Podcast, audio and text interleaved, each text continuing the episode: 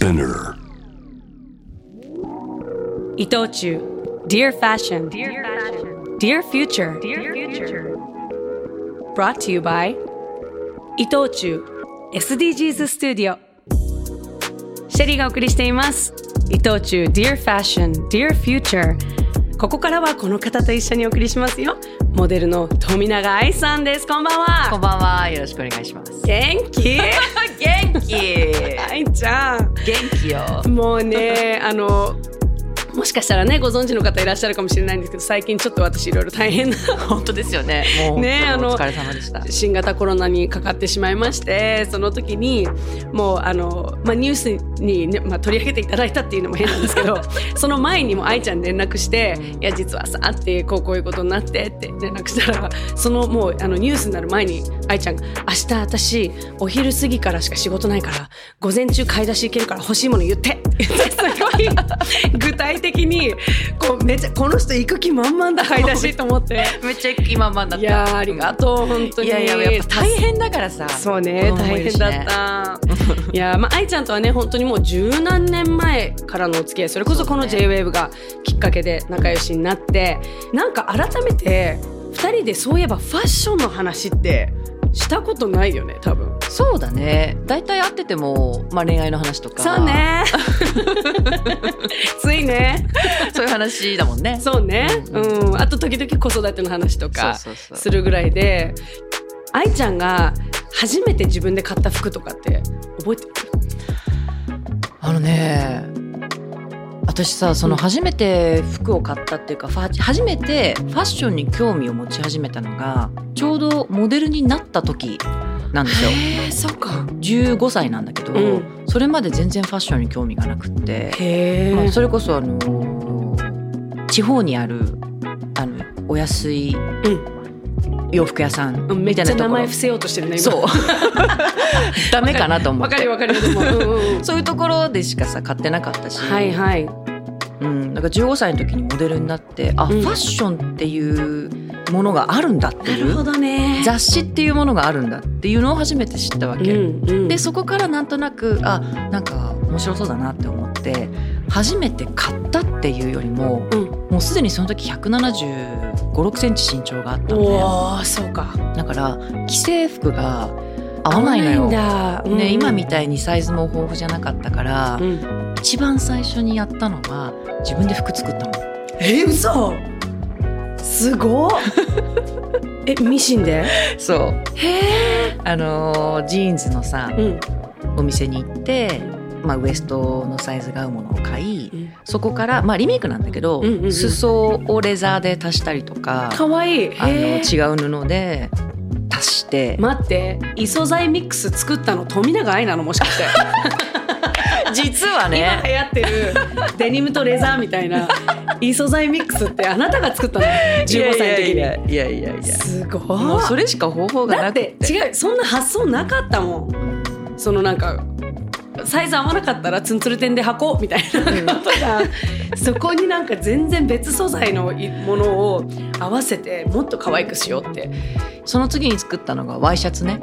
うん、自分でワイシャツ作ってみたの。え最初から？そう。す何の技術もないのに。うんうんうんうん。本見て型取って。まあ見事に失敗したんですけど。難しいもんね難しかったワイシャツ、うん。こんなに難しいんだワイシャツ作るの。うってん。まあ着れなかったんだけどね。あでもすごくその経験がうん。面白かったしあこうやって服って作られるんだなっていうのをちょっとでも確かに。断片見れたのはうん。良かったかなって思う、あの息子と最近は買い物行ったりとかしてて。一緒に、うんうんへえ。でああでもないこうでもないって言いながら買い物するの楽しいかもよ、え息子ちゃんは結構ファッションとか好き？うん好きだね。なんかその、ファッションに詳しいっていう好きじゃないんだけれど、うんうん。そのこだわりが自分であるから、うんうん。なんかこういうのが嫌なのがいいって言いながら、今高2だよね。高に高2そうか。だとそうだよね。もうなんかお母さんが選んだ服着るのちょっとみたいな。自分で選びたいみたいな、そうそうそう。うん。私が買っても着ないからさ。あやっぱそうなってくるんだ。最初に行って、うん。こういうのがいいとか言って、うん結構きれいめが好きなんだねみたいな、へえちょっとこうシュッとした感じ？そうそうなんかすごい大人っぽい服が好きだから。へえ。背は高いのやっぱり高い 私超えてきたから。ね本当に？すごいね。っていうことは100もう80 80超えてる。そうよね。80後半ぐらいですね。80後半？90見えてるじゃん。よすごい。でなんか2人で歩いてると目立つね。若い彼氏連れてるみたいな。にゃー。んやん。そうだよね。いや見えるよね普通にそうか。えそうさすがになんかこうちょっとリンクコーデみたいなことはしない。あそれはないね。それは恥ずかしいし気持ち悪いって言われそう。あそうかそうか。そうか。年頃だからね。これなんかこう服はさ自分の気分変えたりとかなんかこう人生を豊かにするアイテムだと思うけどなんかこう自分がファッションに支えられてるなとか励まされてるなって思う時ってある？そうね。もうあのッションってもう私の人生になっちゃってるから、うん。仕事もそうだし、まあ、趣味もそうだし、うん。やっぱり、まあ、そう考えるとまたちょっと違う意味になってしまうけど、まあ、ファッションイコール私の人生だけども、うんうん。でも私にとってその服を着るうん。っていう意味っていうのは、うん。やっぱりうーん魔法だと思うのね。魔法。もうどんなさ今日私あの赤いあ真っ赤なジャケット着てるんだけどありがとう、あのやっぱりこういうビビッドな色を着るとさ元気になるしうんうん。とか確かに。例えば真っ白な服を着たらなんか爽やかな気分になる。とかね。うん。ふわふわしたワンピースとか着るとちょっと女の子らしい気分になるって。やっぱりファッションってそういうものだし、うん。なんか魔法どんな自分にもなれるっていうのがファッションだなって思う。へえ。なんかそうなるとね私とかもやっぱり、まあ、ファッションもちろん好きだしなんかこう何か予定があってとかこの人に会うからここに行くからこれを食べに行くからだから今日はこれ着ようって割と私は思うんだけど、コロナになってさ、うんやっぱそう人と会うっていうことももう激減してるし何かこうイベントごとがあることがすごくこの2年ぐらい増え減っててっていう中でそのなんかテンションを上げて服を選ぶっていうのがちょっと私は今悩んでるのよ。なんかこうね。どうせもう現場行って帰ってくるだけだし いいやみたいな選び方になっちゃってるなと思って自分が。なんかそういうのはない？ありますよ。あるんだ。多少なりともやっぱへり。えうん、あのーあるんだけれどもでもやっぱりこう、まあ、幸いなことにお仕事はそこまで影響を受けてないので、うんうん。仕事に行く時におしゃれをする。うん。っていうことができるからうん。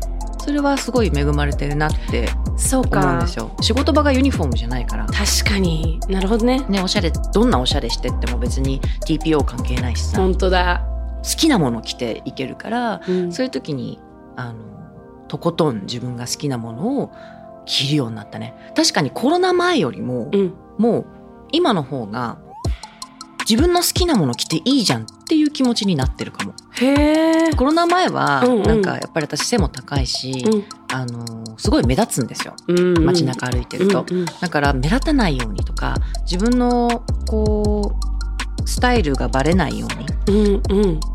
っていうのを気をつけながら洋服を着てたんだけれども今もう全然気にしないからね。へええ全然そういうの気にしないで選ぶとあ私結構こういうの好きなんだなみたいななったりする？うーん。そうね。割とこう気にしないでコーディネートを考えているとやっぱりどっかちょっと女らしいところがある服が好き。なんだなって思うの。私はすごい愛ちゃんの私服のイメージは割とやっぱりこうまあ黒とかが多かったり、モードな服とかカチッとしたかっこいい服ですごいカジュアルな服でもやっぱりモードっぽいカジュアルというか、うんなんかこうあのトレーナー着てとかじゃないこうなんかフリフリのワンピースじゃなくてやっぱりちょっとこうかっこいい系のカジュアルのイメージなんだけど、本当はちょっとガーリーなのが好きなんだ。だからそのねかっこいいところにガーリーをミックスするのが好きなのよ。へガーリーなるほどうんねて。かガーリーっていうよりも、うん、まあ女性的なフェム。そうそう、うんうん。ガーリーってわけじゃないかな。かっこいい中にちょっと女性的なものを混ぜるのが好き。へえ。あそうなんかこうあのコロナになってからよく買うようになったアイテムとかヘビロテしてるものとかある？うーん。網タイツとか。へえ今？うん。ええいやー手出ないわい いやそれは富永愛しか着られない。いやなんかねあの、うん。見せてないんだよ。パンツ履いてても中が中が網タイツみたいな、ねえかっこいい。何それ。なんかそういうのが私のためのちょっ網タイツそう。かっこいいんだけど何それ。For myself for myself そうなんだ。えでもやっぱりそれはまあ例えばあのこうかかとのあたりというかそのくるぶしのあたりからちらっと見えたりとか、そうするとするお網タイツ履いてんだってなるじゃん。まあ外から見てもそうだし、うん。自分がなんかちょっと脱いだ時に、はいはい。トイレ行く時とかわかんないけどあテンションが上がるのよ。あなるほどね。なんかこうちょっといい下着をしてるみたいなの延長というか、ん。へえ私下着好きだから私。そうか。それの延長線上かもしれない。へえそういう意味ではやっぱりこうファッションを楽しみ尽くしてるなっていうかいろ本当もう下着から始まってやっぱりいろんなレイヤーしたりとかこう、ね、色を取り入れたりいろんなテイストを取り入れたりしてるのはすごいやっぱさすがモデルだなと思うけどまあ最近というかまあモデルになってからやっぱりむしろこのファッションの楽しさ以外の部分をすごく多分考えるようになってると思うんですけど、まあ、前もね番組来てくれた時にちょろっとそんな話を聞いたけどやっぱりそのファッション業界のいろいろこう抱えてる問題みたいなものも気になる。そうね、まあやっぱりそこはうーん直接こう肌にうん、感じるよね、フファッション業界がすごい変わろうとしている今、うん。変わらなきゃいけない。うん。っていうのをビンビン感じるね。へえどういう時に感じる？うーん。まあもう至る所でうん。私は感じるかな。撮影してても、うん。やっぱりサステナブルな服も増えたしそういった活動をしているブランドも増えたなってすごい思うし、まあ、それは私がアンテナ張ってるからだとは思うんだけれども、うんうん。あのやっぱりそのスタッフとの会話の中でも、うん。そういう話題が増えた。やっぱりこういうブランドがこのブランドが何したよねとかうん。何しだしようとしてるよねとか、そういう話も増えたし、うん。うん、やっぱりモデルの子たちと話しててもあのなんかいいサステナブルなブランド知ってるとかいう話にもなったりする。あそうなんだ、うん。まあその裏にはねやっぱりこのトレンドの服が大量生産されて、まあ、破棄されちゃって大量のゴミを出しているっていう側面があったりとかいろんなこうファッションの矛盾みたいなものが見えてきたっていう話以前も聞きましたけども、やっぱりそういうところのこのやっぱ常に新しいもの今一番トレンディーなものみたいなものを追いかけてるとどうしても置いてかれてしまうそのものがたくさん出てきちゃうっていうことなのかな。そうだね。ですごい矛盾を感じたわけですよ。うん。私はモデルとしてあのやっぱり前面に出て、うん。こうファッションを新しいファッションうん。流行を生み出していってるわけじゃない？うん。見て私を。うん。この服、うん。でしょ？でもやっぱり片や裏側ではさそうやって大量生産大量廃棄の問題があってどんどんどんどん新しい洋服を作っていくっていうことにすごい疑問を感じている。でも新しいものを打ち出していっている自分、うん。買いなさいって言ってる自分っうん。ていうのにすごい最初は矛盾を感じたんですよ。うん。だからまあ今もやっぱりそれを考えることはあるんだけれども、うんやっぱりそうやってブランドだったり企業がどんどんどんどんそういった活動とかをあのサステナブルなことを促進していってるってなると私はどんどんそれを前に打ち出していっていける。なるほどね。で私がこう、まあ、メディアだったりとかいろんなところでサステナブルなお話をさせてもらってるあのエシカルライフスタイル SDGs アンバサダーとしていろんな話をしてるっていうところで私はあの生産してるんだと思うんだよねその罪悪感あなるほどね。そうか、もう世の中のためにみんなをよこの世界を良くしたいからっていう気持ちはもちろんあるけども、自分の中のこう気持ちの矛盾みたいなものをフラットにするためにすごい頑張ってる。そうへえ。そうやってまあ本当に正直に言うとうんうんそうやって生産してる。いやめちゃくちゃ正直な意見だと思うそれでもそれに気づいてるのもすごいことだと思うしそれをこうアクティブに自分で変えていこうって言って動いてるのもすごいなって思うしだって私とかこうリスナーの皆さんとかもただただやっぱりファッションを楽しんでるっていうだけでうん。やっぱりこう加担してる部分があるから、その自分の中のプラマイゼロにするみたいなその世の中良くしようはすごいハードル高いけど、とりあえず私が出した分をちょっと少しでも減らそう、うん。なんかこう無駄を減らす努力しようみたいなのでエシカルなサステナブルなブランドの服をなるべく選ぶようにするとか、なんかその考え方すごいいい気がする。うん、だってやっぱり100%エシカルにするっていうのは今現在無理な話そうねじゃない？まだまだやっぱり少ないからね。うん。でやっぱりどうしてもうん。このトップスが欲しいとか。はい。どうしてもこの靴が欲しいってなった時にそのブランドがいやそういう活動をしてなかった場合、うん。諦められない場合もあるじゃん。うんうん。諦められる場合もあるけれども、うん。でもそれを買ったとしても長く使うっていうこともサステナブルだし、そうか。そうじゃなくそれを買ったとしても違うところで生産するっていうのが、まあ、あのカーボンオフセットもそうじゃない国,、うん国同士がやってることもそうだしそうやってなんか自分の気持ちも生産していくっていうのが今は健康的かなって思う。なるほどね。じゃあその例えばあの洋服をこうもうじゃあこれはもう着なくなったなとかいらなくなったなっていう服とかはどうしてる？あのね今までは、えー、とそうやって着れなくなったものを回収してくれるところに持ち込んでたの。うん。持ち込んでそこの、えー、と服が500円オフになるとか。はいはいはいはい。H&M ね。言ったね今。一生懸命隠してたのに。みんなだってリスナーまではいはいはいって思ってると思うよ。思ってる500円のクーポンで。そうそう。あそれで分かったのね。そう。それを、あのー今までやってたんだけど、うんうん。この間えっ、と例えばさその着なくなった服、うん。着れなくなった服。例えば息子はあのー成長期でまだまだ着れるのにね。着れなくなる服があるじゃない、そうか。うんうんそれが、えー、と例えばいいブランドのものだったら、うんあのーえっと、ブランドのリサイクルで段ボールごと送るやつあるじゃない？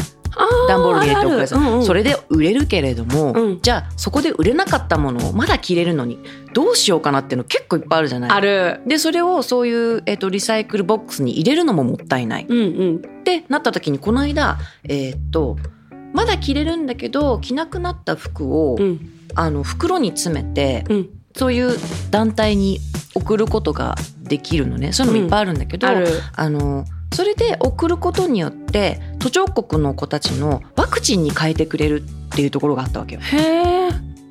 まあ、要はあ普段私たちがその団体にお金を寄付して、えー、とワクチンを打ってもらうっていうことじゃなくって、うん古着を送ってその人たちが仕分けして売ってそのお金でワクチンをああ。うんうんうんうん。まあいろんなワクチンの種類があると思うんだけどねうん。そういう団体を見つけてこの間一袋30キロぐらい多分 30, 30キロもないかうんうんうん。30キロ入るよって袋だったから、はいはい。で送ったえまだまだ着れる服をそうか。それは3000円で、うんあの梱包材送ってもらって、うん送り返すんだけど。あだから3000円かかるんだけど、うんうん。でもなんかすごく私は気持ちよかわったかのる。すごく、うんうん。そのままポイってリサイクルボックスに入れるよりも、うん。より気持ちがよくって。そうね、うん。なんでかっていうとあの一応もしえご存知ない方のためにリサイクルボックスは基本的にそのもう着なくなった服の言ったら繊維を再利用したりとか、言ったらもう別のものに生まれ変わらせるためのものだから T シャツをもう T シャツとしては使わない子たちなんだよね。ただ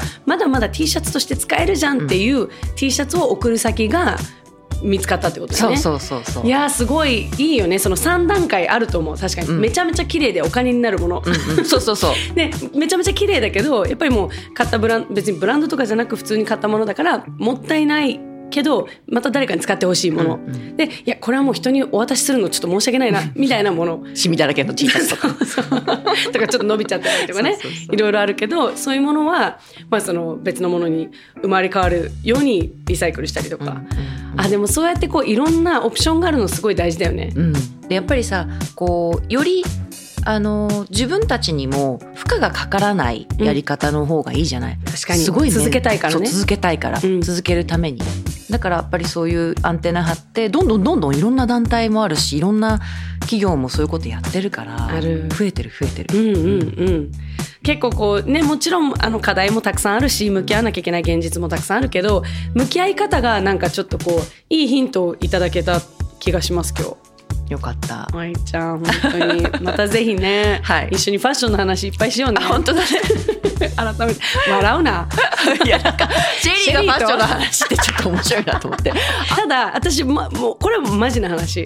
やっぱりこうエシカルとサステナブルってそっちはすごい興味あるからそ,、そことファッションが結びつくと急にファッションにめちゃめちゃ興味湧いてくるのよ。そうファッションだけだとやっぱり私もいろいろ考えちゃうから環境に大丈夫なのかとかそういうこと考えてるとあんまりテンション上がらなかったんだけど今本当に面白いブランドとかがたくさん出てきて最近結構ねファッションにワクワクしてるんだよね。なるほどね。そう。ちょっとみんなのワクワクと方向性が違うから言いづらいんだけど、うん。うんいや でもいやでもそっちから入ってくるの面白いね。そうなの。だからすごいお、新しい。こういう話大好き。おうーん、だから愛ちゃんとまたは話そう？笑わないで、うんぜひぜひ。ぜひぜひ。私も日々アップデートしてるんで。そうだよね、話しましょう。いやーどうも。ありがとうございましこたちらこそ。あゲストは富永愛さんでした。ありがとうございました。りがとうございました私たちは毎日服を着る。勝負の日は強さを着る。海に行く日は楽しさを着て赤ちゃんを抱きしめる日は優しさを着る。毎日の仕事にはプライドを着る。そしていくつになっても見たことのない自分を着る。服は私たちを包む未来だから。こうありたいと願う未来だから。間違ってもいい。失敗したっていい。私たちは自分たちの意志で未来を着替えられる未来を試着しよう伊藤忠商事これはフェアトレードされたコーヒー豆の音。一方こちらはフェアトレードではないコーヒー豆の音。同じ音なのに私には違う未来が目に浮かびます。三方よしから続く SDGs 伊藤忠商事。世界中から持ち寄ったこの星の難問たち SDGs テーマもバラバラだけれどとても大切な宿題の数々。だから一人一人が自分ごとにできないと何も始まらない。そう考える伊藤忠商事が自分に合った SDGs に出会える場として東京青山にオープンした伊藤忠 SDGs スタジオでは SDGs に関するさまざまなイベントを展開中です。私が夢中の SDGs 始まる。伊藤忠 SDGs スタジオ。